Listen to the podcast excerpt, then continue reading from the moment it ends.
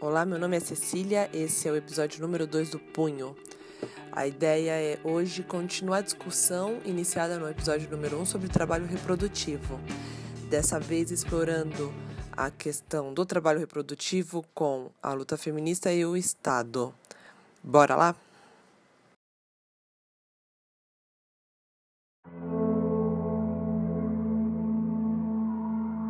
Então vamos lá. Trabalho reprodutivo, luta feminista e o papel do Estado nisso tudo.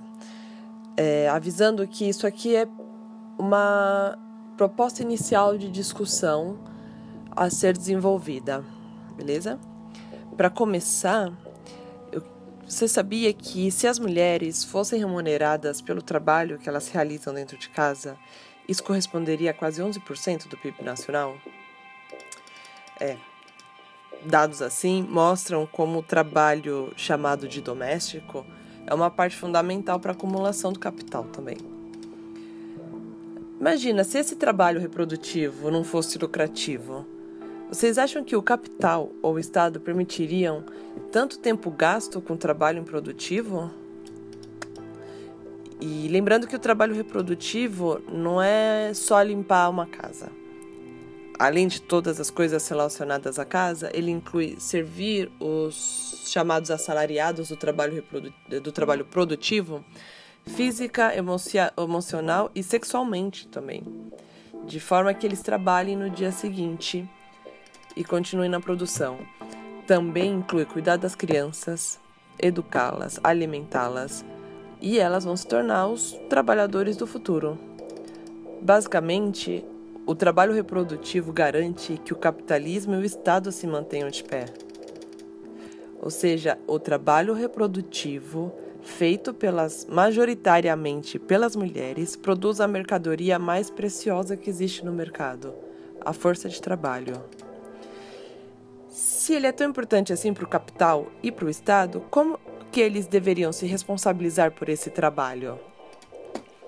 Vejam só, o trabalho reprodutivo é fundamental para a geração de lucro, para a manutenção do Estado. Só que ao longo dos séculos ele foi tratado como não trabalho e ele não é remunerado. E isso não, não me parece correto, e não é. Então, como eles, o Estado, por exemplo, poderia se responsabilizar? É, as creches dão conta? Os comedores coletivos, por exemplo, dariam conta? É, e os programas sociais que já temos, é, eles dão conta também dessa função?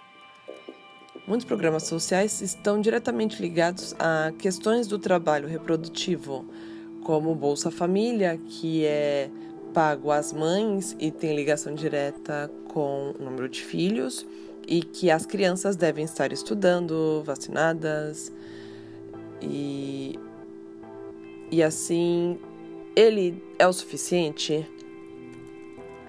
É, então, além disso, como garantir que essas ações do Estado sejam realizadas de modo a promover uma autonomia das mulheres e não a dependência delas desses programas?